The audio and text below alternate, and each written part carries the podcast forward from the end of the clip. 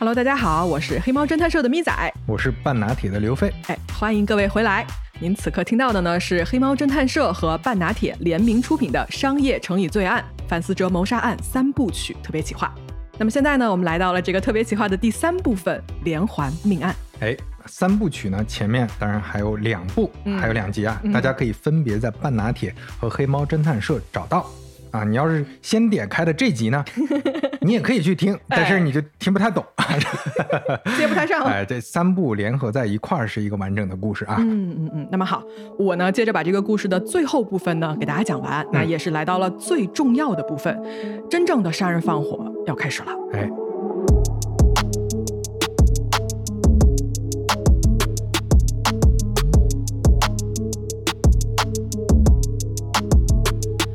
我们书接上回啊，前面呢我们讲到了 Andrew 一个人飞到了 Minneapolis 啊，买了一张单程票，见到了他心心念念的 David，以及呢住在了他的老相好的这个 Jeffrey 家中。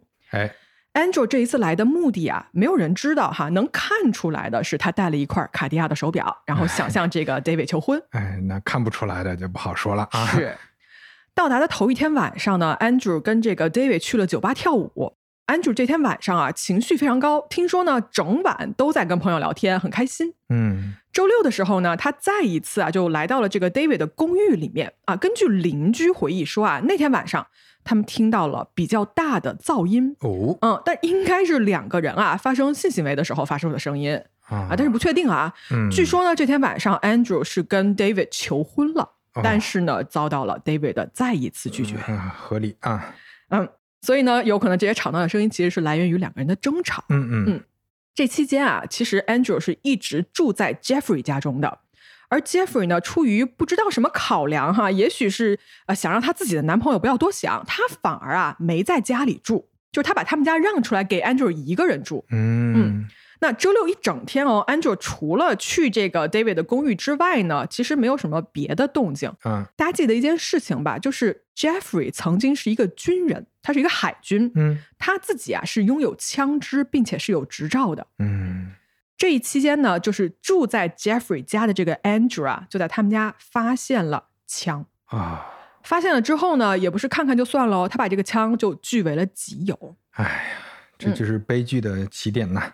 当然了，这一切都是咱们这个上帝视角得知的这个事情哈，在当时并没有人知道 Andrew 拿了这个枪，以及他要拿枪做什么。嗯，好，我们时间推到周日啊，这天晚上大概是八点多左右。哎，Jeffrey 呢手机接到了一条语音信箱留言，是 Andrew 留的。嗯，他在里面说啊，就给我回个电话，我想见你。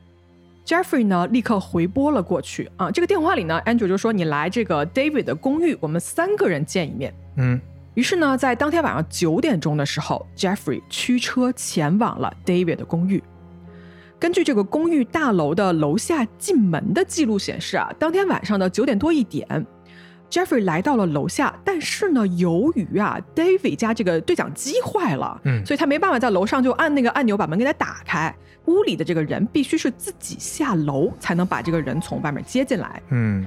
嗯，这儿啊，不知道是谁下去接的 Jeffrey，有可能是 Andrew 本人。嗯，那么随后发生的事情呢？就是说他进来之后发生的事情，根据邻居们的拼凑是这样的。哦，他们听到啊，David 的公寓里面有人用很大的声音在吵架，说“滚出去，get the fuck out”。嗯嗯。随后呢，传来了几下非常闷的那种打击的声音吧。这些声音啊，持续了大概三十到四十秒左右啊，可以推测出来呢，几乎就是这个凶手在行凶的时间点了。嗯，我们也都知道，Jeffrey 的头骨和面部是被锤子猛击了二十七下。哎呀，一想到二十七下，就毛骨悚然啊！这得多恨呐！是啊，在这个 David 公寓啊，就他们这个大门的附近呢，是脑浆四溅啊，到处都是血。Jeffrey 应该是当场死亡的，而凶手究竟是 Andrew 一个人，还是 David 也在一起呢？大多数的这个分析表明啊，行凶的应该是 Andrew 啊，就这个 David 可能当时是在屋里的哦，但是呢，他虽然没有动手，但他也没有出手干预或者是呼救。啊。就他在现场看着这二十七下呀，我的天！哎，就很多人想问为什么嘛，对吧？哎，简单说，这个时候 Andrew 啊已经表现出了极端的一个暴力倾向，而 David 这个人呢，他性格啊，相较之下是没有那么强势的，并且呢，这两个人的关系，我们看 Andrew 一直是就是 dominate 的那一那一方嘛，在性爱里面，其实他也一样，他是支配的，所以他把这个东西又带到了平常的生活里面。那么说，控制 David 这个人对 Andrew 来说，并不是一件难事儿。嗯，Jeffrey 死了，他的血和脑浆遍地都是。那么接下来怎么办呢？嗯。David 跟 Andrew 一起啊，就用这个地毯把他的这个尸体就卷了起来。长沙人的朋友都知道啊，这个尸体 是很难处理的啊。怎么长长沙 什么什么什么梗是？尸体很沉，那么怎么办呢？就他们两个人合力把尸体从门口拖到了客厅里面，然后是应该是穿过了这个茶几还是餐桌哈，把它放在了客厅沙发靠后面的一个位置，就往后挪。嗯。尽管现在尸体不在这个大门口挡着了，但是呢，地上我刚才也说了，还有大量的这个血迹需要清理。嗯，屋里面两个人啊，用了很多这种什么抹布啊，包括纸巾来擦，但是其实没有清理的特别干净哈。至少是几天后，这个公寓管理员大家记得吧？第一个进来的时候，地板上这个血迹啊，依然是清晰可见的。哎呦，嗯。凶案发生的时间，准确来说应该是周日的晚上啊。更准确的说，根据 Jeffrey 手表上的时间，最后是停在了九点五十五分，应该就是致命击打发生的时间。嗯，那么我们时间线往下推，接下来的几天啊就变得模糊起来。周一，没有人知道这间公寓里发生了什么，有过什么样的对话。但是呢，David 没有去上班，Jeffrey 更加没有嘛，对吧？呃，虽然两边的同事都觉得有一些奇怪，但是一天不出现啊，还不足够引起特别大的警觉。嗯，周二这天的早上啊，住在同一栋楼的这个邻居撞见了 David 跟 Andrew 一起啊，就是下楼遛狗。嗯，因为 David 养了一只狗嘛，两个人这个肢体语言哦，这个邻居就回忆说，感觉有点紧绷。紧张了啊就可能两个人吵了好几架，或者一直在很激烈的讨论该怎么处理嘛。嗯嗯。但是其实啊，这个时候邻居他也看不出特别大的异样。他这哪能想到呀？对呀，嗯。周二的中午时分，就回到了我们上一集最开始的那一段。David 的朋友兼同事啊，就到门口敲门，发现没有人开门，只能听到狗在里面叫。然后下午三点多的时候，管理员打开了这个四零四房间的门，发现了尸体。但是这个时候呢，David 跟 Andrew。早就不见了踪影。哎，他们去哪儿了呢？就在警察来了之后，发现这个死者不是 David，是另外一个人的时候，他们不是撤出了这个公寓吗？都走了。他们花了一天的时间去申请这个搜查令。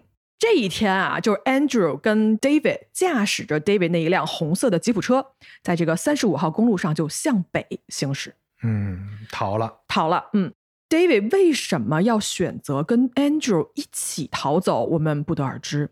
也许是 Andrew 对他有所威胁，比如说你不听话啊，我就连你一块儿干掉。嗯，又或者说呢啊，你要是去报警啊，你也没有办法摘清楚你的关系的啊，警察不会相信你的，他们会把你视作杀人犯之一。嗯，那你可能要坐好多年的牢。你至少没有阻止，可能算是个从犯或者怎么样。对，那你不如跟我一块跑。是，嗯，不管怎么样，David 啊。乖乖的就跟了 Andrew 就走了。嗯，一路上呢，Andrew 带上了他住在 Jeffrey 家里面的时候偷的他那一把零点四口径的枪啊，以及十几发子弹。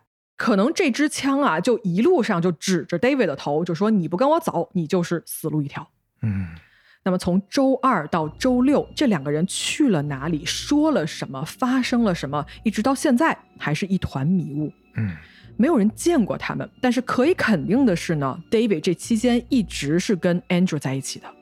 直到五月三号，David 的尸体被两个露营的人在河边找到。嗯，David 啊死于头部中弹，而射击的那一支枪呢，根据比对就是 Jeffrey 失踪的那一支。警方断定啊，他的死亡时间是在五月二号的晚上。那么，为什么在待了一周以后，这俩人啊，就 Andrew 最后是决定杀掉 David 呢？嗯。有没有可能是因为 David 想要逃跑，或者呢是两人再次因为比如说感情的事情啊，或者是今后的计划啊起了一些矛盾，起了一些争执？那么这个时候啊，手上已经有了一条人命的 Andrew 大开杀戒，因为你想啊，既然 Jeffrey 已经被杀掉了，那么再杀一个 David 也不嫌多，反正你们都对不起我，对吧？在 Andrew 看来，那你就都给我死。嗯。警方啊，哎，警方这个追捕的速度来看啊，他们先是花了好几天才发现说啊，公寓里面死的不是 David，然后确认这个 Jeffrey 的身份之后呢，又在一周之后发现了 David 的尸体。是啊，所以这个时候就串起来了，David 和 Jeffrey 是两个人都死了，那肯定是有第三个人的存在。没错，嗯，而真正等这个警察这边把。Andrew 的身份确定下来的时候，他这个人早就跑得远远的了。这警察的效率啊！嗯，他就是驾驶着 David 的那辆吉普车，就一路飞驰去了哪儿呢？他来到了几百英里之外的芝加哥。哦，他来这里做什么啊？我们在这个案子最开始也讲了，Andrew 啊，他是一个连环杀手。嗯，而 Jeffrey 和 David 呢，只是他的一个开始。接下来。Andrew 还有更多要杀的人，而他的脚步正在一步一步接近自己的下一个目标。嗯，来到了芝加哥的 Andrew，他首先把车啊停在了一个富人区的附近，他要过来找一个人。那看来这个人就是下一个受害者。下一个受害者，这个人啊，我们在前面一直没有提到过。嗯，但是呢，实际上啊，他跟 Andrew 的关系一直是一个外界讨论不休的一个谜。嗯，来，我们来看，这个人的名字叫做 Lee Miglin，五十三岁，他是当地的一个房地产大亨。嗯，这个人结婚了三十七年，有一个非常相爱的妻子，叫做 Marilyn。Lee 这个人哦，是当地一个很有名、很成功的企业家。他是干什么呢？他负责开发当地啊，就芝加哥这个黄金地段的地产，嗯，并且在芝加哥有很多座这种有名的建筑里面，就都有他的名字，你知道吗？啊，鼎盛时期，他在整个芝加哥的中西部管理着超过三千两百平方英尺的建筑。嗯，立的下一个项目是建一座一百二十五层的这个摩天大楼，在当时也是全世界最高的建筑哦，最高的了已经是，嗯，给他取名叫做 Sky Needle，嗯。而他的妻子 Marilyn 啊，同样也是一位事业成功的女性。她呢，充满干劲啊，雄心勃勃。Marilyn 是一个著名的电视购物的主持人，她在这个购物频道上啊，售卖她自创的这个化妆品和香水品牌。她的公司哦，年收入两千五百万美元。夫妻俩在当地都非常有名，并且呢，经常以这个恩爱夫妻的形象出现在各种各样重要的会议和派对上啊，社会名流了。没错，嗯。夫妻俩有两个孩子哈，一个女儿，一个儿子，但是呢，都不跟他们住在一块儿。哎呀，这要是住一块儿，估计是更大的悲剧了呀。嗯，五月四号这一天，妻子 Marilyn 出差回到家，一进家门啊，Marilyn 就感觉说不对劲。首先要来接机的丈夫 Lee 没有出现。嗯，Marilyn 呢就自己打车回到了家。那她回家呢，打开家门一看，说：“哎，家里静悄悄的，没有一点动静。”嗯，有一种。阴森恐怖的寂静笼罩着这一座大房子。嗯，Marilyn 就往里走嘛。她走到这个厨房里面，她呀看到厨房的桌上有一大罐哈根达斯的这个冰淇淋。嗯，吃了一半，另一半就这么着扔在桌上了。啊，妻子很敏锐的觉得说不对，因为啊，丽是一个很严谨、很认真，甚至是有强迫症的人。嗯啊，冰激凌出现在这儿就不是他的风格。接下来呢，Marilyn 就走到了书房，她发现，在书房的桌上放着一根火腿，就是那种西班牙火腿那种一整只腿的那种哈，嗯，上面插着一把刀子，然后这个火腿是直接扔在书桌上的，下面没有放盘子的，嗯，很奇怪，对吧？Marilyn 就看到说，这也不是她丈夫立的这么就是一个风格嘛，谁会把油乎乎的一个火腿直接放桌上也不放个盘子？反正我做不到。她就立刻意识到说，有非常糟糕的事情可能发生了。哎，嗯，她就马上退出了房子，什么都没有碰，然后拨打了九幺幺报警。嗯，警察来到现场呢，开始对这一座静悄悄的房子进行一个搜索。他们在厕所的这个水槽里面啊，发现有人剃过胡子的迹象，但是这个胡须哦是黑色的。啊，明显不是利本人的，因为他的胡须有一点点花白了。嗯嗯。然后浴缸也被人用过，里面呢浮了一层这个肥皂留下的痕迹。嗯。那警察搜索完这个地面层之后呢，来到了他们家地下室。嗯。呃，令人有点震惊的是，这个地下室啊，放着一个祭坛啊，祭坛，对对对，上面是摆了一百多支没有被点燃的蜡烛。嗯，当然了啊，就是现在不是搞清楚这个祭坛是什么东西的 这个时候。是是是。警方目前的第一要务是找到利本人，就是说他到底在哪儿。然而没有过多久呢，利就被发现了啊。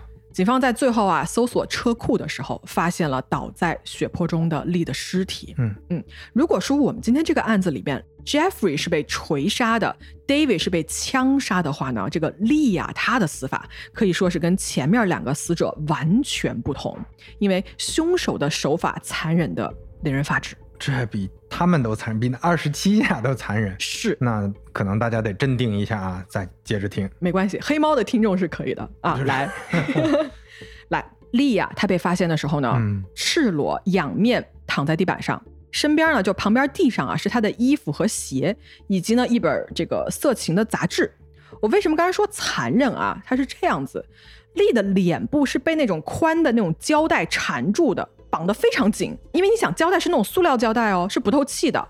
嗯，他整个头都被。缠绕起来像一个木乃伊一样，只留下鼻孔处有一个小小小小的一个出气的口子。哎呀，太诡异了啊！嗯，我其实觉得可能是某种 S M play 的嗯嗯玩法啊，对，就是窒息嘛。对，那他这个胶带下面啊，他的嘴里被塞了一只白色的手套，就嘴里还塞东西。他的脸、头、下巴有二十多处击打造成的淤伤和撕裂伤，他的双手双脚被一根。加长的这个电线捆了好多好多圈，嗯，这还不止，丽的胸口啊被刺了好几刀，哎呀，嗯，刺穿了他的心脏，而他的脖子啊是被一个花园里面的那种锯条几乎是割断了，嗯，就从喉咙到后颈的位置有一个大大的这种锯齿状的伤口。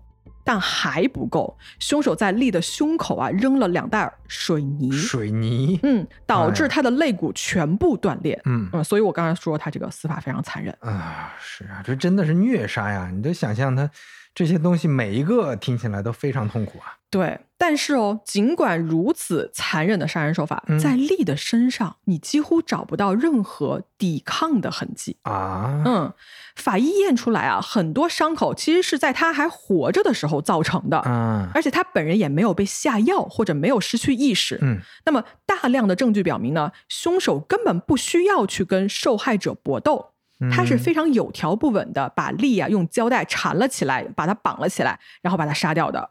随后呢，他也没有着急逃走，他貌似是知道说丽的妻子出差了这件事情，并且今天晚上不会回来，就知情啊，这些全部知情。嗯，他呢杀完人之后是去厨房吃了东西，洗了澡，刮了胡子，甚至有可能啊还睡了一觉才离开这个凶杀现场。唉，嗯，直到第二天妻子 Marilyn 回到家，发现不对劲之后才报的警。嗯，警方呢一开始对凶手是谁完全没有头绪。直到案发三天之后，一位女警在这个丽的家附近啊，就发现一辆停着的红色吉普车。嗯，因为它停了三天了，上面就放了三张罚单。哦，嗯，这个车牌呢是明尼苏达州的啊，车牌号是五四三 LUG。警方在这个系统里面一查呀，发现说这辆车属于一个凶杀案的受害者 David Madsen。哎呀，这终于给串上了啊！嗯，就嫌疑人 Andrew，因为他那个系统里就会显示嘛，嫌疑人 Andrew Canana 啊持有武器正在逃亡，所以像刚才刘老师说的，这两件案子啊，终于被联系到一起了。嗯嗯，那么警方有了嫌疑人之后呢，对这个犯罪现场的推论啊，就更加有了线索。为什么受害者没有反抗的痕迹？这件事情也应该是说可以得到一定的解释了吧？嗯，警方认为说啊，Andrew 跟 Lee 是情人关系，或者是某种包养的关系啊，就是另一个 Sugar Daddy 可能。哎，有可能，又或者呢，Lee 是这个 Andrew 认识的一个熟人啊，有钱的熟人，在出事之后，就他杀完人之后。Andrew 就来找他，嗯，以提供比如说某种性服务的名义吧，进入了他的屋子，然后两人肯定是有一个交谈嘛，嗯，因为你想，他完全是得知说他妻子是第二天才回来的，那么淡定的在那待了一晚上，对，这就。可以很好的证明说这一部分信息是利告诉他的，是，而且他们家房子是没有暴力闯入的痕迹的，他是开门让他进来的，是，那就至少是说是双方都同意、都知情的情况下，他进了这间屋子。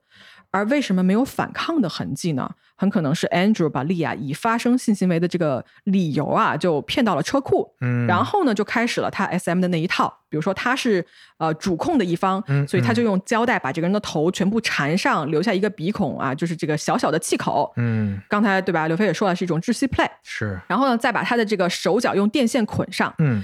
这个事情进行到这儿哦，利可能一直还觉得说这是一个性行为中间的一环，嗯嗯，没有反抗，其实我们是可以理解的。而就在他被全身束缚住、没有任何反抗能力的时候，Andrew 突然痛下杀手，嗯，用这种极端残忍的方式将丽杀害，而且大家注意，这是过度杀害。因为在警方看来啊，他的杀人手法充满了愤怒和残暴，叫做 overkill，就是这么一个意思。就可能这其中每一项都能致死，但是我都要加到他一个人身上。对我估计当时利在，嗯，他以为是 S M 的普通的 play 嘛，他就可能在疯狂的喊安全词，说够了够了等等。但是他没有想到的是，这个 Andrew 压根儿都没有想让他安全呀。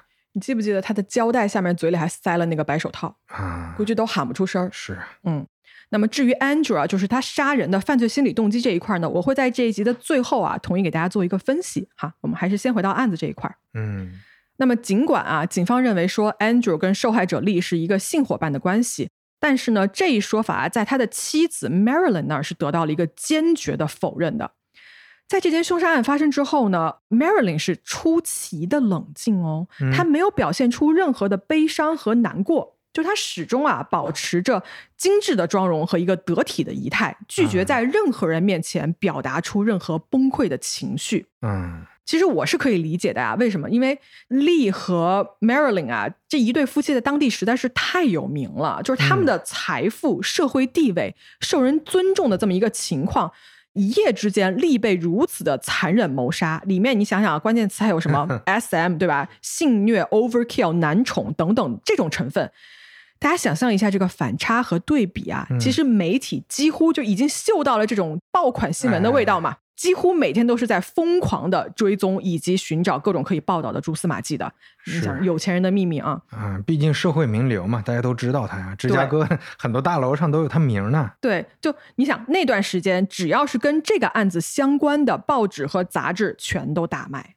媒体认为呢，利过着一种所谓的双重生活，他其实是一个深柜。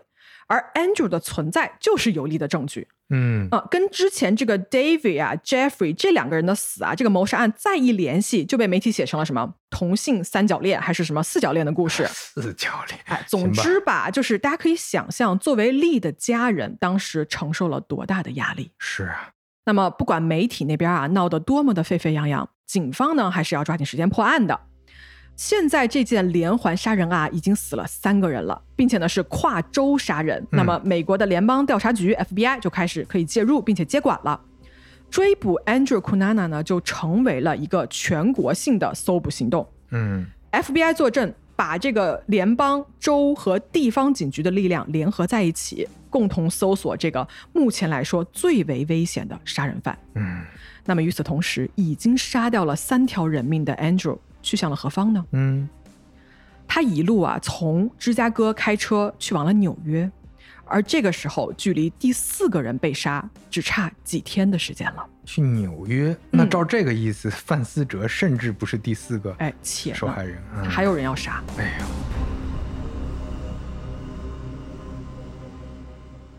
！FBI 啊，在追捕 Andrew 的时候呢，发现他离开的时候呢，驾驶走了受害人利的一辆车。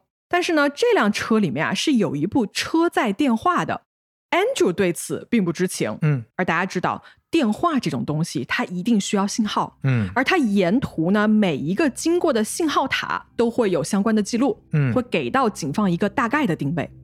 那么 FBI 呢，借助这个线索啊，在接下来几天之内，就接收到了来自于这一辆车的电话信号的这么一个行动图。嗯，信号表明啊，Andrew 目前正在驾驶车辆行驶去往纽约的路上。嗯，大家想啊，本来这是一个绝佳的追捕 Andrew Cunanan 的这么一个机会，但是呢，这个非常重要的线索啊，不知道在什么途径被泄露了啊。芝加哥的一家报纸啊，拿到了这一则独家新闻，他们立即予以了报道。嗯，而消息一出来呢，其他媒体全员跟进啊，转载，瞬间呢，FBI 用电话追踪 Andrew 位置的这么一个消息啊，就全天下皆知了。哎呀，你看看这这媒体也是，真的是劲帮倒忙啊！媒体只关心他的这个报纸销量，啊对啊，他不关心你这个警察查案的。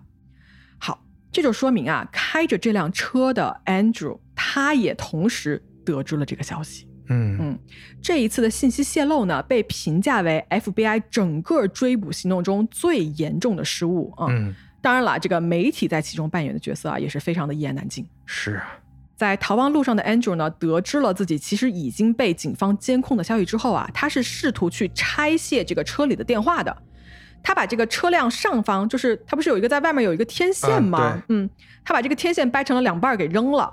但是其实呢，这个没有什么用嗯，因为真正提供这个电话支持电话信号的这个电源盒啊，藏在了这个车的后备箱里面。嗯，但是 Andrew 是不知道他这个位置在哪儿的。就很显然嘛，就是天线断了，其实不起什么作用。那就可能信号稍微弱一点而已。对，嗯，Andrew 心里啊，他其实是非常清楚的。那为了防止他被警方抓到呢，这个时候他决定弃车。嗯，弃车就代表说啊，他需要寻找新的代步工具才能继续逃亡。嗯，怎么办呢？Andrew 就开始随机寻找他的下一个受害者。嗯。他把车啊开到了位于 I 九五这个公路的南段，马上要到这个新泽西州的时候呢，在一个停车场把车停了下来。嗯，然后他就走出车外，靠在这个车上吧，就开始观察来来往往的路人。嗯，这个时候他看到一位年迈的老妇人，哈，看起来非常好下手。Andrew 一时啊蠢蠢欲动，他就朝那个老妇人的方向走过去，因为应该是那个老妇人也是开了一辆车的。嗯，但是突然呢，路边走过来几个年轻的人，哎，他就停住了。嗯，因为可能也是怕被抓，那他放弃了这个目标之后呢，就寻找下一个。嗯，停车场里啊，其实当时大多数都是在附近的这个超市买完东西的人，大家都是拿着什么购物袋啊，放到后备箱然后就走。这个时候呢，Andrew 的眼睛啊瞟到了不远处的另一辆车。嗯，这是一辆皮卡车，开车的呢是一个中年男人。这辆车驶出了停车场，Andrew 立刻发动他的车辆，一路跟着他。嗯。皮卡车呢，就一路驾驶啊，来到了一栋房子的面前，停了下来，应该是回家了。那么好啊，车上下来的这个中年男人叫做 William Reese，四十五岁，他是当地的一个国家公墓的守墓人。William 啊，因为很喜欢这一份工作的宁静和与世隔绝，他在这个墓地呢一干就是二十二年的时间。哎呦，而他万万没有想到的是，今天他回家的路后面跟着一个连环杀手。哎。William 到家之后呢，Andrew 迅速的就把车啊也停在了他们家的附近，嗯，然后他就跟着他来到了他们家这个房子，就进去了。这个时候是下午，附近几乎都没有什么人，所以这座房子成为了 Andrew 一个绝佳的动手地点啊。他先是悄无声息的就跟在这个 William 后面，然后呢，他突然从背后窜出来，用他在那个 Jeffrey 那儿偷的那把枪啊，就指着他的头说：“别动，把车钥匙给我。”嗯。William 吓了一跳啊，但是他很快就反应过来，他就乖乖的把那一辆皮卡车的钥匙就递过去了，然后他就说：“你想要什么都可以拿走，但是请你不要伤害我。”拿到了钥匙的 Andrew 呢，其实并没有立刻离开。其实按理说你拿到车你就可以走了嘛，对吧？嗯。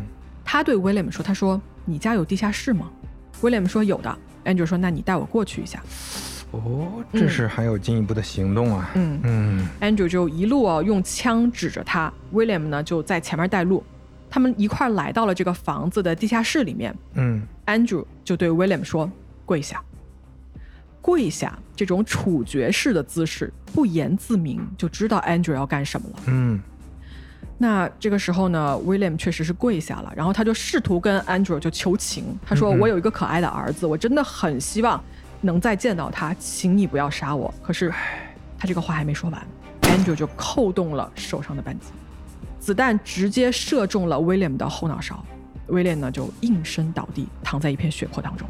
而 Andrew 拿着这个皮卡车的钥匙，转身离开了。哎呀，如果我们前面说啊，杀害 Jeffrey、David 和 Lee 是因为这几个人。都认识 Andrew，并且呢是有情感或者是金钱纠葛的话呢，嗯，William 这个人被杀的原因仅仅就是因为他的那一辆红色雪佛兰皮卡车。是啊，嗯，他就是想找个代步工具啊。对，就 Andrew 这一次的杀人动机啊，跟这种什么虐待啊、权力啊、性啊、感情啊没有关系，嗯，仅仅就是抢劫，而且是毫无必要的夺走了一条人命。对啊，就是无差别杀人，无差别杀人了，到这儿。啊，可见啊，这个事情发展到这儿，Andrew Quinana 这个人的危险程度，就他根本不怕手上还能沾多少无辜人的鲜血，嗯，只要能达成他的一个当下的目的，杀多少人都无所谓了。是，就这种人其实是最危险的。对。抢到了车的 Andrew 呢，就驾驶着皮卡车离开，而那一辆绿的这个绿色那辆小车呢，就留在了 William 家的附近。嗯，William 的尸体啊，在当天晚些时候被他回家的妻子发现。警方立刻赶到现场之后呢，他们在现场发现了通缉犯这个 Andrew 之前驾驶的车辆，并且呢对其进行了一番搜索。他们在这个车里发现说，哦，Andrew 这个人根本就已经不惜得去隐藏什么犯罪线索了。嗯，他杀害丽的时候留下了那些带血的螺丝刀、沾血的手套、毛巾、纸巾，在这个车里面扔的到处都是。然后车里甚至还找到了 Andrew 他自己跟他平时一些朋友的照片儿。当然还找到了丽的钱包，以及一些现金。嗯嗯，这个时候的警方呢，因为又到了一个新的州嘛，新泽西州哈，他们就开始因为谁该负责这个案子的管辖权，就起了争论。这是对啊，跨州杀人嘛？没错。那么他们在这争。啊！与此同时，Andrew 驾驶的这个他刚抢过来的车，他呢先是在一个停车场啊卸掉了一个旁边车辆的车牌，这个车牌是 SKW 二六三，装在了他抢到的这辆车上，然后呢一路沿着 I 九五公路向南飞快的行驶，反追踪意识，反追踪意识。好，其实讲到这儿啊，大家记得就是之前芝加哥的警方哦，在这个 William 这个案子，就是 William 被杀之后，是被众人广泛的诟病的，因为就你们泄露了这个内部的泄密，让 Andrew 发现说，呃，自己因为这个车载电话被追踪，然后他决定换车，最后导致这个无辜的 William 就真的就是在路上可能多看了你一眼，就被他杀害了。可以说是警方的这个泄密事件啊，直接对这一宗的凶杀案造成了影响的。嗯啊，这也让芝加哥的警方也确实是深感不安。但是事情已经发生了，又能怎么样呢？只有赶快抓到 Andrew Cunanan 这个人，才能最大可能的减小损失。哎，很显然啊，这个损失还是没有减少啊。哎，那么与此同时，还在逃亡的 Andrew 又逃去了哪里呢？嗯，五月十一号。在沿着 I 九五啊这个公路行驶了一千一百英里之后，Andrew 神不知鬼不觉的来到了迈阿密海滩。嗯，哎，记得我们在第二季最开头说的那个范思哲的他们家叫做 Casa Casarina，是范思哲豪宅啊，就坐落在迈阿密的南海滩 Eleven Sixteen Ocean Driveway，这是他们家地址。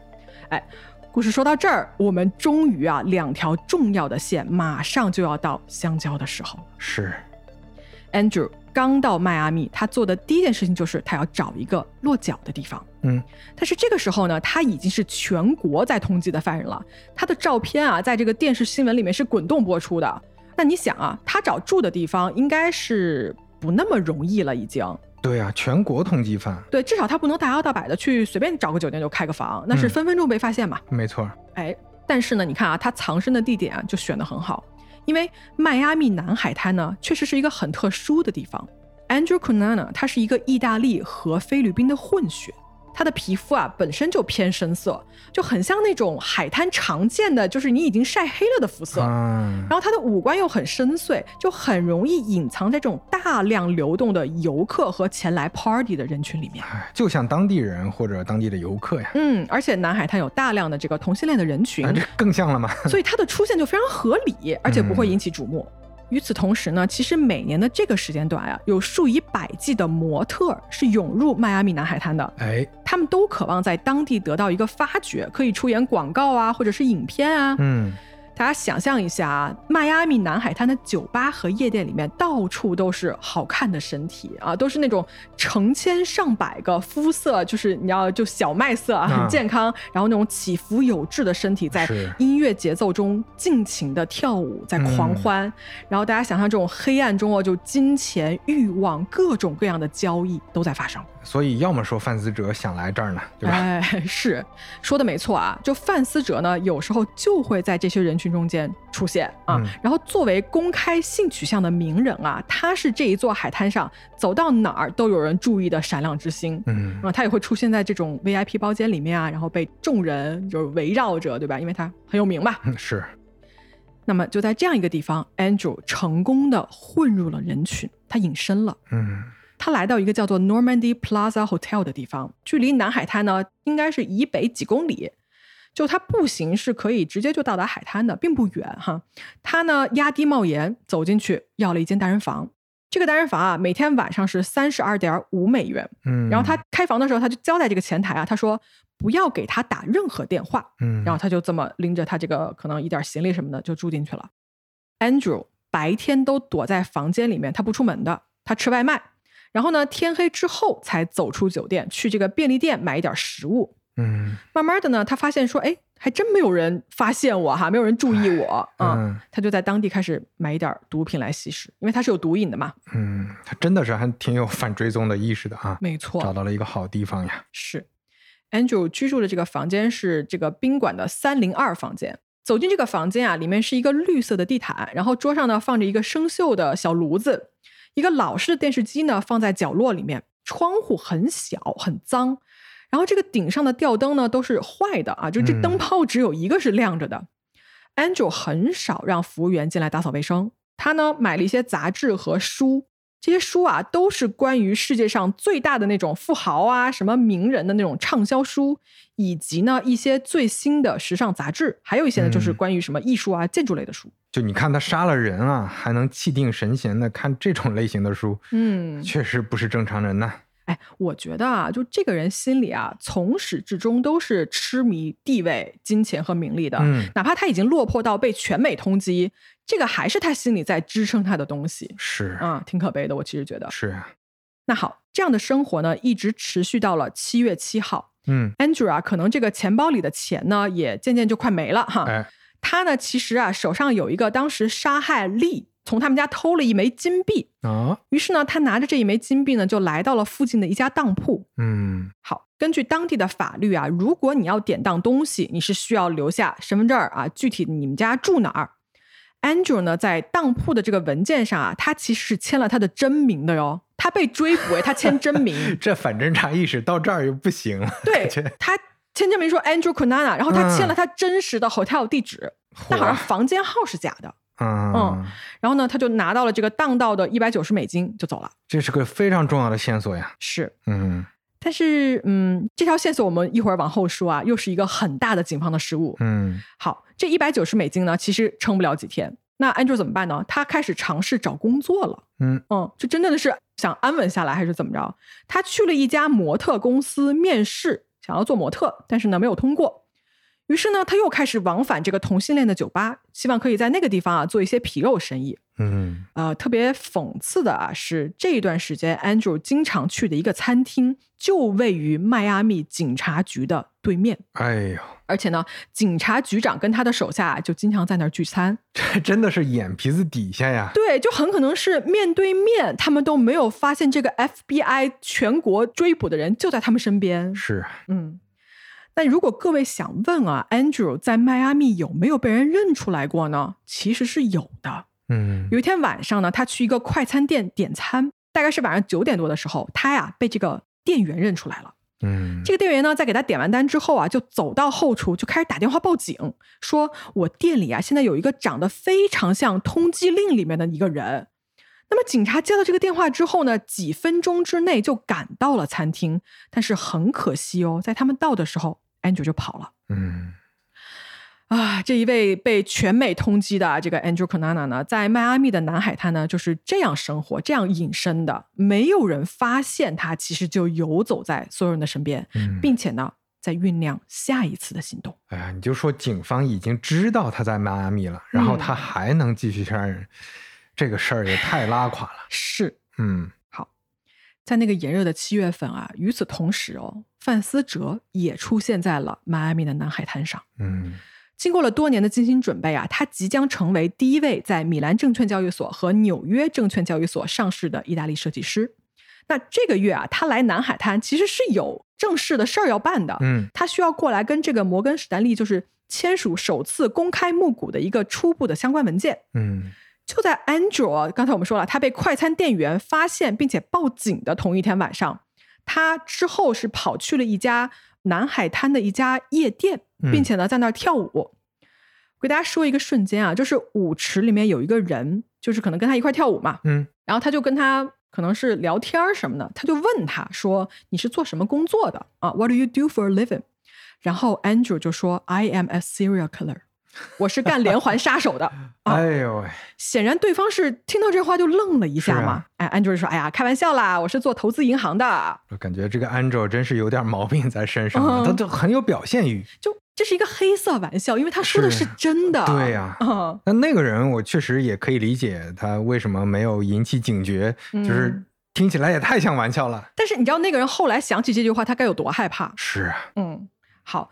就在不远处的一家意大利餐厅里面，范思哲和她的男朋友 Antonio 和另外一个投资人正在吃饭。嗯，他们其实是要庆祝啊，之前在这个巴黎办的一个秋季时装秀是好评如潮，所以大家一块在这儿碰杯庆祝。嗯，就是你看啊，其实相隔不远，这两个人已经差不多快要遇见了，开始要交汇了啊。对，没有人知道这个时候 Andrew 在想什么。他在杀害了四条人命之后。有没有达到他想要达到的目的？嗯，而隐藏在这个暗处的 Andrew 呢，钱越来越少，过着这种暗无天日的日子。他每天啊，在那个破旧的小房间里面翻着时尚杂志，读着这个富翁的传奇人生。这些曾经都是他记得吧，给他自己套上的一个外壳哦。嗯啊，他来自于上流社会啊，父亲是。菲律宾将军，呃，当地有什么甘蔗和菠萝种植园，然后自己说什么靠信托基金活得非常滋润，嗯，包括还有什么名校毕业啊，身上从上到下都是名牌，然后认识各种社会名流、娱乐圈明星，还拥有数家公司和工厂，并且呢，他还说过什么，说给好莱坞做电影的置景工作啊，等等等等嘛，这些都是 Andrew 曾经给自己打造过的所谓人设，其实就是谎言，是，嗯。但我们看，事实上，Andrew 是一个靠情色交易和这个堂爹拥有过短暂的奢侈生活的人。他这辈子唯一做过的工作，就是在药店当过一段时间的收银员。哦，他还是 真的做过正经的工作的，但是太短暂了啊，只有一次啊。而现在呢，他是 FBI 全国追踪的这个连环杀人案，手上沾满了无辜人的鲜血。嗯，想象中的这个光鲜亮丽的上流社会。你回到现实，眼前是这种破败、肮脏的这个宾馆房间和永无天日的逃亡的生活。嗯，我问一下大家啊，如果你是 Andrew Conana，你会做什么呢？你会自首吗？还是你要做一些什么其他的呢？哎，感觉 Andrew 会做出常人很难想象的决定啊。嗯，Andrew Conana 这个追寻了一辈子名和利，需要众人艳羡和崇拜的人，那他既然啊事已至此。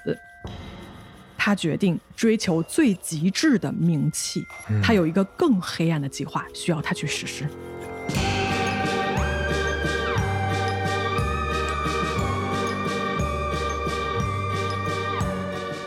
七月十五日，这是一个星期二。这一天呢，Andrew 起了一个大早，他穿上了一件宽松的 T 恤，一条短裤，头戴一顶黑色的棒球帽。他把这个帽檐啊往下压了压，遮住了眼睛。背上呢背上了一个双肩包，然后快步的离开了宾馆。首先这就很不正常，因为啊他一般是不在白天出门见人的，但是这天起了一个大早，并且出门了。他脚步迅速的走到了位于南海滩那一座著名的豪宅面前。嗯，而这个时候正好这一座豪宅的主人也刚巧从外面回来。Andrew 几乎不需要看就能认出眼前的这个人就是大名鼎鼎的 Gianni Versace。你看他这个时间、这个地点出现在这儿，他确实是调研琢磨过范思哲他的行动规律的呀。对他肯定知道他早上就是会出来一趟，然后在这儿能遇着他。嗯，好，眼前这个叱咤时尚圈的男人啊，这个同性恋团体中被众人仰望的神，他身上拥有着一切 Andrew 做梦都想要拥有的东西：名气、金钱、男人、媒体的追捧、粉丝的崇拜、消费者的喜欢。一切的一切，在一九九零年那个晚上，Andrew 曾经跟范思哲在夜店里见过的那一面啊，在他脑海中此刻是闪回了回来。那个瞬间几乎可以称得上是他人生最巅峰的时刻。他曾经向多少亲朋好友就炫耀过这件事情，而今天不同往日了，他已经不再是那个被奢华所包裹住的少年，他已经坠入了深渊，没有办法再重来了。但是他不甘心。他还要做最后一件事情，那就是结束眼前这个时尚帝国的传奇，范思哲。他要杀了他，之后这个世界就会永远记住他 Andrew Conana。他不会在阴暗中销声匿迹，他不会在这个大牢里面被众人所遗忘，人们将永远的谈论他，永远忘不了他。唉。好，Andrew 快步地走到了正在低头开门的范思哲的背后，他拿起了枪，对准了他的脖子，扣动了扳机。巨大的冲击力啊，让这个子弹从范思哲的这个颅底一直穿透了他的这个脊柱和头骨，然后呢，弹射到了这个铁门上。嗯，飞溅的金属啊和巨大的响声，让这一刻显得极为的漫长，就像是那种电影里面突然放慢的画面和镜头一样。嗯，血在这一刻呢，随着脑浆和头骨的碎片一起飞溅了出来。但是这还不够。Andrew 再次用枪瞄准了范思哲的右脸，再次扣动扳机。第二颗子弹穿过了他的头部，打碎了他的头盖骨。嗯，这就是为什么后来他的家人、他的哥哥桑图和他的妹妹多纳泰拉来看，都甚至认不出他的原因啊。嗯，因为脸已经被打烂了。是啊。嗯，好，旁边经过的路人哦，被这种突如其来的枪响啊，就惊呆了。几秒钟之内，没有人反应过来发生了什么事儿，直到范思哲倒在了台阶上，倒在了一片血泊当中，路人就开始尖叫，你知道吗？就他们意识到说有人中枪了。嗯，而这个时候，凶手 Andrew 不慌不忙地收起了枪支，他没有跑，他是正常的步速啊，就走向了旁边的那个小巷子里面。豪宅里的佣人啊和这个范思哲的男友，他们听到这个异响就冲了出来，然后就立刻意识到发生了什么。她的男朋友呢，就对这个 Andrew 的方向就大喊了一句，说：“你这个混蛋啊，You son of a bitch！” 然后就立刻追了出去。Andrew 拐进了一条小巷子，他发现后面有人在追他，就这个 Antonio 就越追越近嘛，真追过来了，追过来了，因为他没跑，他其实很好追。嗯，他呢这个时候就突然停下了脚步，转过身哦，就举起枪对准了这个范思哲的男朋友的脸，嗯，意思说再追我就开枪。那你想，对方就立刻就站在那儿就没动了嘛？嗯，就停在了原地。于是就这样子，Andrew 大摇大摆的离开了凶案的现场。哎，这个胆子是真的大呀。嗯，那在旁边的路人呢，立刻拨打了九幺幺报警。在那天上午的八点五十五分，第一批警察来到了现场。他们最开始以为啊，这是一起发生在范思哲这个豪宅门口台阶上的凶杀案。嗯，但是他们此刻并不知道死的人是谁，直到这个围观的人啊越来越多，媒体开始蜂拥到这个现场，然后整个这个现场啊就围得人山人海，水泄不通。警方过了一段时间才反应到，说倒在地上啊，倒在这个台阶上的是一个家喻户晓的人物，是一个时代的传奇人物，而这件事情即将成为全国甚至是全世界的新闻。嗯，范思哲被紧急的送往了医院。在当天上午的九点二十一分，在当地的这个 Jackson Memorial Hospital 啊，它有一个 trauma center，就是创伤的救治中心，嗯，被宣布死亡。警方在上午的十点召开了紧急会议，而当地政府这个时候也加入进来了，因为你想，这个事态的发展到这儿已经失去控制了，嗯，范思哲的死亡对于南海滩的安全形象和声誉来说是一个严重的打击，嗯嗯，而此时此刻，警方甚至。不知道凶手是谁，那么警方后来是怎么发现凶手的呢？哎，透露了 Andrew 身份的是那一辆他从 William Reese 那儿靠抢劫杀人得来的那一辆红色皮卡车。哦，这车还在呢，在。嗯，这辆车啊被警方在附近的一个停车场发现，他们就看着很可疑，然后通过查找车牌啊，就发现说这个车牌是偷来的。哎，之前卸的隔壁车的嘛。对，但是车辆识别码是不会变的，发动机上面哈。这一辆车的真正主人，他们发现说，原来是那个被杀害的那个 William Reese，而凶手呢，就正是 FBI Most Wanted，就是美国当时的十大通缉犯之一 Andrew Cunanan。你说他这个车停在那，又不是这天早上开过来的，他可能也停那儿好长一段时间了，警察都没发现，这也是个很大的失误呀。对呀，好，不到二十四小时的时间哦，范思哲被谋杀这个事情呢，就成了全美的这个头号新闻。媒体的新闻转播车啊，把这个南海滩围了个水泄不通。警方这个时候需要召开新闻发布会啊，他们在准备案件相关的发言稿。但是呢，在这之前啊，媒体先行一步，什么意思呢？警方的无线电被媒体截获了 啊！嗯，他们得知了红色皮卡车的这么一个线索。嗯，然后呢，很快 Andrew 的嫌疑人身份就被媒体开始报道。就警方没公开呢，媒体全知道了。嗯嗯。在周二的下午晚些时候啊，警方发布说他们在对可疑的嫌疑人进行一个照片的排查，然后他们要求媒体在报道本案中，如果你们这个新闻啊会对调查结果产生不利的影响，恳请媒体保持一个谨慎的态度。在当天晚上的八点三十分，警方的新闻稿里面终于承认了媒体一直在报道的消息，就是警方正在寻找犯罪嫌疑人 Andrew Cunanan，二十七岁，白人男性。身高一米七五到一米七七，棕色头发，棕色眼睛，受过良好的教育，衣着得体，口齿伶俐，曾经是一名男妓，为富人提供性服务。Andrew Kunana 被认为持有武器，极度危险。嗯，在媒体的报道里面啊，他们提到过说凶器是一把零点四口径的手枪，跟之前那四个人死亡现场被警方注意到的凶器是完全一致的。嗯嗯。这个时候呢，外界啊对 Andrew 的杀人动机是充满了猜测的。嗯，有人觉得说动机是抢劫，有人觉得说呢是同性恋才是一个关键词。他们猜啊，没准是这个范思哲传染了艾滋病给 Andrew。嗨，就那个年代，人们对艾滋病，包括对同性恋这么一个群体的恐惧是很大的，就会产生那种联想嘛。还有人觉得说这是意大利黑手党的一次袭击，因为现场啊被这个子弹碎片，大家记得吧？就是打死了一只鸽子，在我们上一集提到过哈。这个做法呢，跟某个黑手党的标志性手法是非常相似的。这还能控制子弹碎片能打到鸽子？有点扯，对吧？嗯。还有一波人啊，就是也觉得说，是不是这是一个随机的暴力行为？嗯。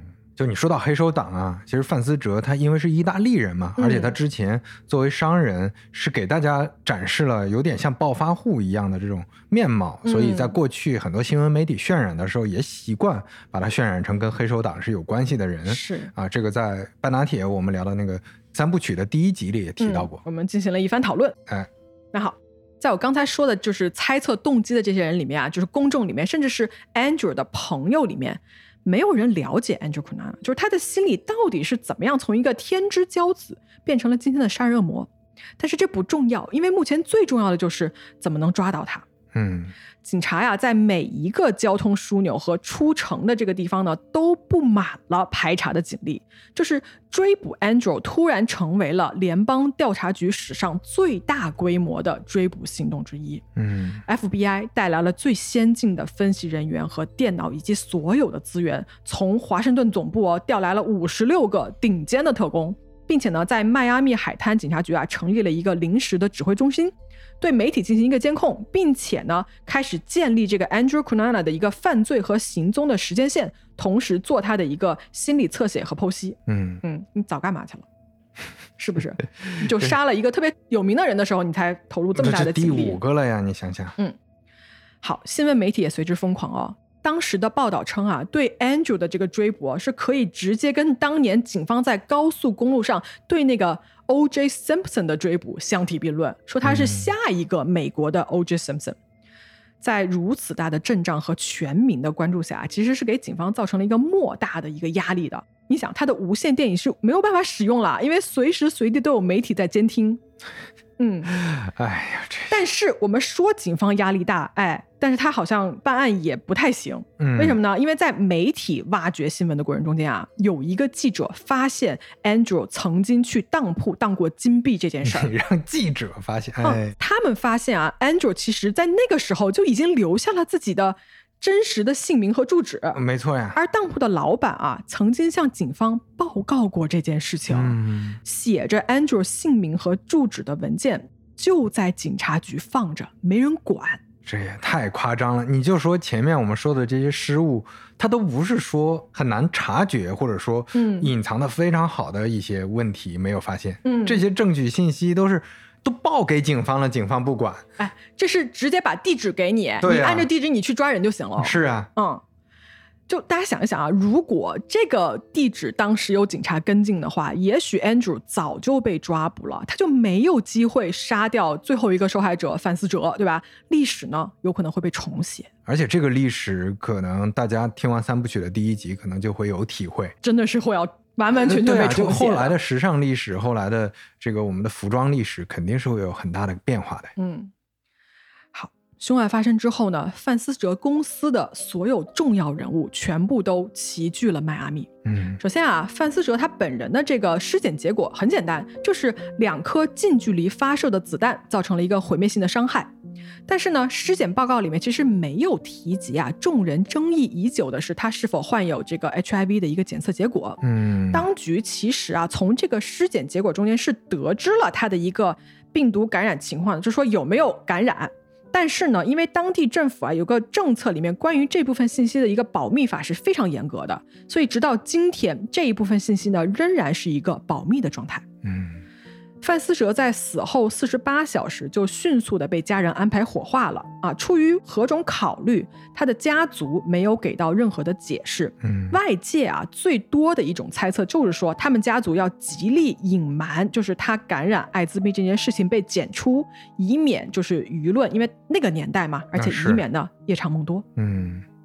确实，我们在第一集里面也提到过了，在一九九四年到九五年这一年的时间里面呢，范思哲就是传出过身体非常差嘛。他们家族是宣称他患了那种比较罕见的一个内耳癌，嗯哦，但是后来说他治愈了，而且在那之前哦，九三年的时候，范思哲呢就开始培养他的妹妹 Donatella 成为他的一个接班人，负责一个他们当时比较低端的一个线，叫做 Versus，嗯。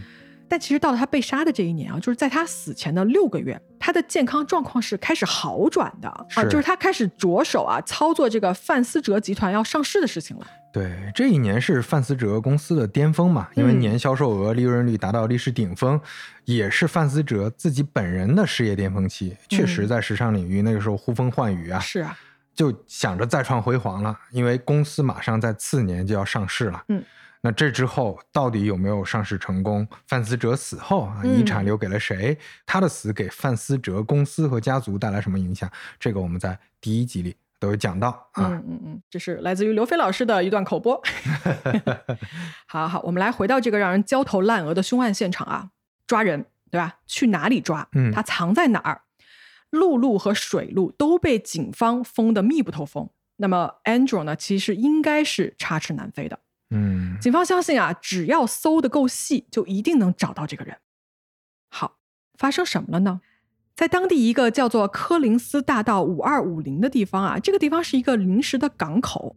这个港口呢，停着一辆蓝色的游艇。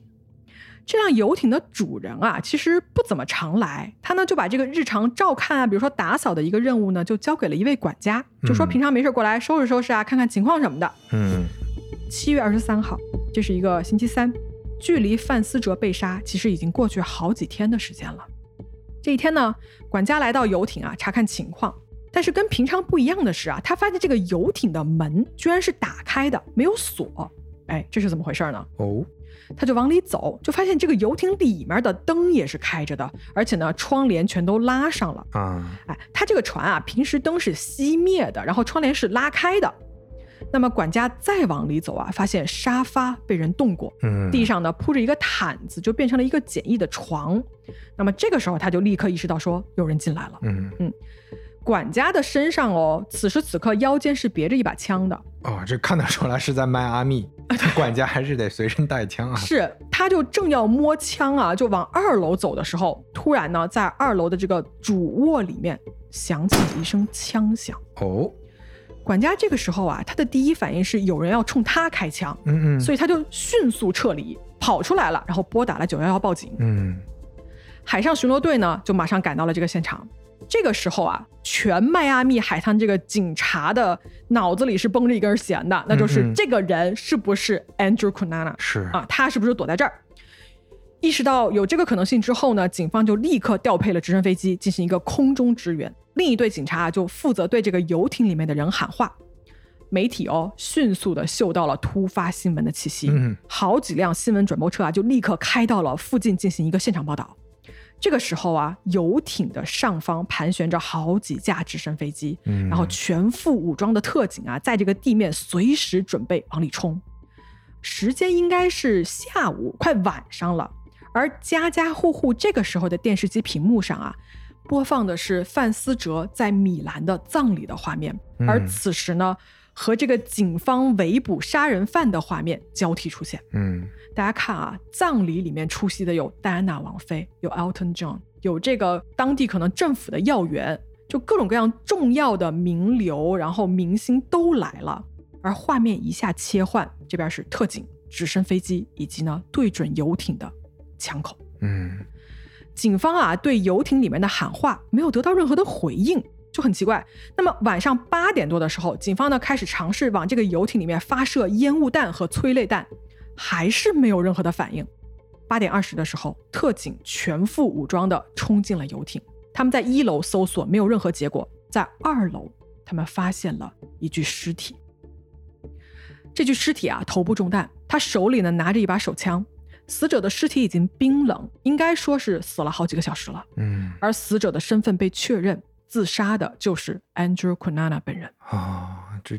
居然是通过自杀逃脱了法律的制裁啊！嗯，那看来刚才那一声枪响就是他的自杀。没错啊，嗯，现场呢，Andrew 这个尸体呢是躺在血泊中的，他睁着眼睛，枪管呢是从嘴里塞进去，然后开枪的。嗯，血呢从他的耳朵、鼻子和嘴巴里面喷了出来。被发现的时候啊，已经凝固了。法医开始对现场进行一个取证和拍照。那么种种迹象表明啊，Andrew 在这艘船上住了几天，然后吃光了所有的食物。最后呢，弹尽粮绝，开枪自尽。嗯，他的尸体旁边还放着一本 Vogue 的杂志，一直到死的最后一刻哦，Andrew 还在读时尚杂志。范思哲确实也是 Vogue 杂志的常客，所以，哎呀，这一幕还是挺让人感慨的。是，就你能想象得到，杀掉范思哲对于 Angel 他这个变态追求有多重要。是。这天晚上的十点十九分，美国 NBC、CNBC 和 MSNBC 报道啊，在游艇上发现了一具自杀的尸体，嗯，身份被确认就是杀害范思哲以及其他四人的连环杀手 Andrew Quinana。嗯，Andrew 死前没有留下任何的遗书，没有留下任何的只言片语。他的动机、他的秘密、他杀死这些人的原因，都随着那一声枪响，成了最后永远无法被解释的秘密。如果 Andrew 的这个目的啊是要出名，很遗憾的是，他确确实实做到了。全美哦，甚至全世界都知道了他的名字，就他这辈子最想要的东西，通过最极端和最扭曲的方式，Andrew 拿到了。来，我们来说一些后续的事情啊。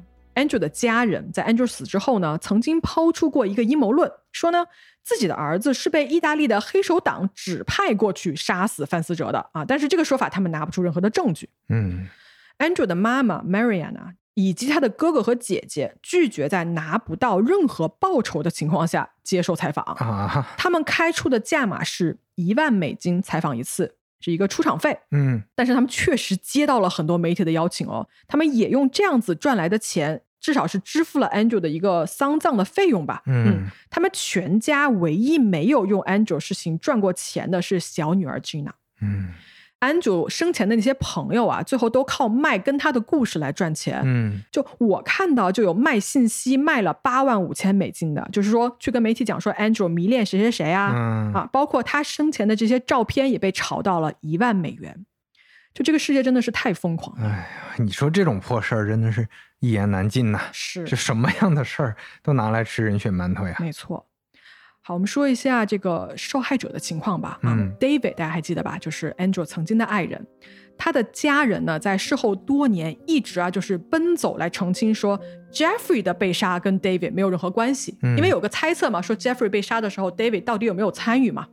那么 Jeffrey 呢？呃，为了纪念他，当地在一九九八年组织了一次枪支上缴活动，警方呢是收到了三十支枪和一千三百多发子弹的。这个活动后来是被定为每年举行两次。利啊，他的家人呢，坚定地认为利的被杀只是偶然的，他从来没有跟 Andrew 有过任何的同性性关系。那么被杀的这个守墓人 William Reese 呢，他在一九九七年的时候啊，应该是他的邻居还是当地的人吧，应该是为他举办了一系列的追悼仪式。在那之后呢，他的遗孀就隐居了起来啊。我们希望他能最终开始新的生活吧。嗯。那么范思哲家族呢？他们否定哦，就一直否定说，在一九九零年的时候，Andrew Quinana 曾经在这个夜店里面见过范思哲这件事儿。嗯，他们不承认范思哲生前跟 Andrew 有过任何的交集。这个感觉跟利他们家庭考虑是类似的，没错，对吧？那对于范思哲家族后来的情况呢？可能我们在之前第一集里已经简单讲过了，这儿应该就不展开再说了啊。好，嗯，啊，还有一点要说的就是警方的表现，哎，广受诟病，就是是啊。我也想骂，说实话。对，你看啊，他从这个消息泄露，对吧？就是车载电话的消息被泄密，然后到漏掉这个典当行的信息，包括对车辆的追踪不及时，对这个快餐店的九幺幺报警电话是没有什么跟进的。嗯，这些都被人认为啊是警方办事的不力，以及呢能力的欠缺。嗯，确实你这么看啊，就是说如果啊，尽管没有如果吧，在这个中间，如果警方能给力一点，也许不会导致。连杀五人的这么一个结果，没错，你就像我们刚才聊的，到最后都送到你面前了，你最后还是没看到啊。嗯，太气了，太可惜了，这种事情。嗯，好了，最后呢，我其实想跟大家再聊一聊关于这个啊，Andrew 这个人，包括他的一个犯罪的心理的这么一个分析。对，到底图啥呢？到底是为什么？嗯，其实大家可以很明显的看到啊，这个人身上有两种。非常教科书式的人格障碍，嗯，一种就是反社会人格障碍，就你看他冲动、撒谎，对吧？撒那么多谎，是不负责任，然后呢，缺乏这种悔改之心，就一意孤行往下杀下去。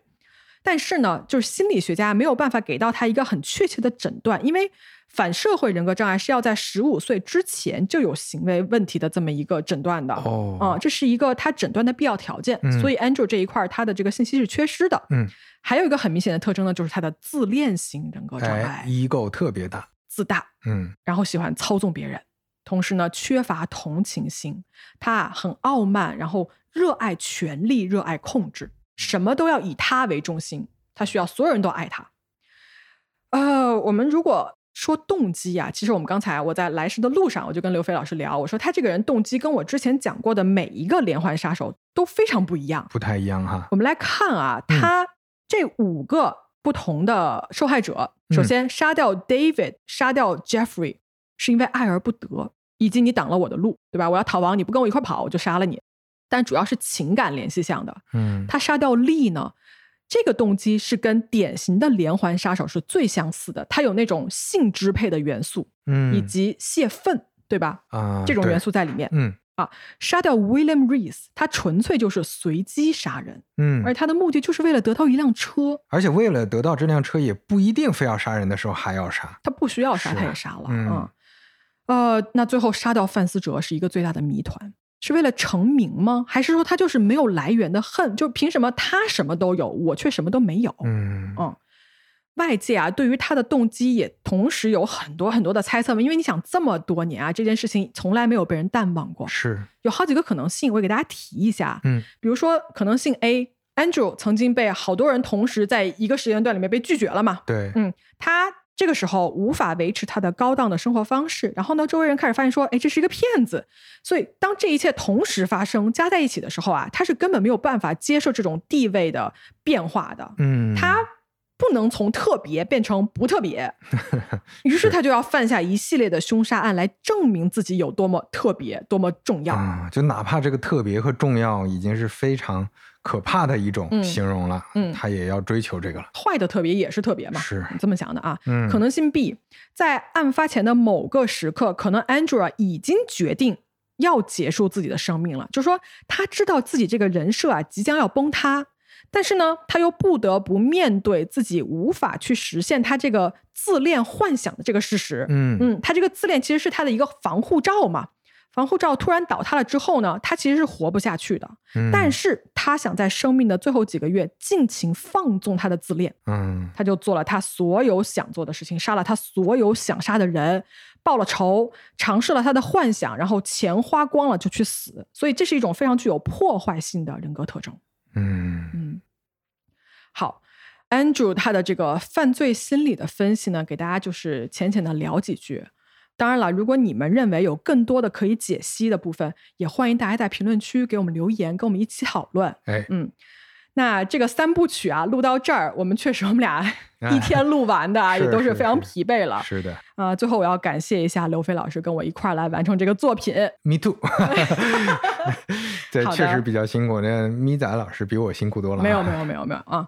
希望听到这儿的听众们呢，可以喜欢我们这次一起的尝试，嗯，也多多评论和留言来支持我们有接下来创作的动力。对，这个确实是我们之前没有尝试过，但我真的。确实觉得非常有趣，就我们是两条时间线，两个平行的宇宙交叉在一起，而且是符合我们自己播客本来的调性的，这是一种双赢，对吧？的一种模式。我们来的路上，其实在聊这件事情嘛，就比如说我，如果我只说 Andrew Cunanan 的这么一个事情，嗯，但如果大家没有听第一集，不了解范思哲帝国以及他的这个个人的发展的故事的话，嗯，其实这个故事就没有那么丰满了。是，对。但如果只听了范思哲帝国，搞不清楚这个杀他的人是怎么走到这一步的，其实你可能也缺失了很多信息。没错。行，那到最后呢，我想放一首歌作为咱们这个三部曲的一个结尾啊。这首歌呢是我个人非常喜欢的这个 Bruno Mars 的一首叫做 Versace on the Floor 啊，这是一首情歌啊，非常好听。就是意思是地上的范思哲啊，不是啦。那个裙子被拖在了地上啊，被拖在了。情歌嘛，对吧？啊，好，那那就这样，这个令人唏嘘的故事呢，我们就讲完啦啊。然后希望听到这儿的你们也能拥有美好的一天哦。嗯，那我们拜拜啦。好，大家拜拜。拜。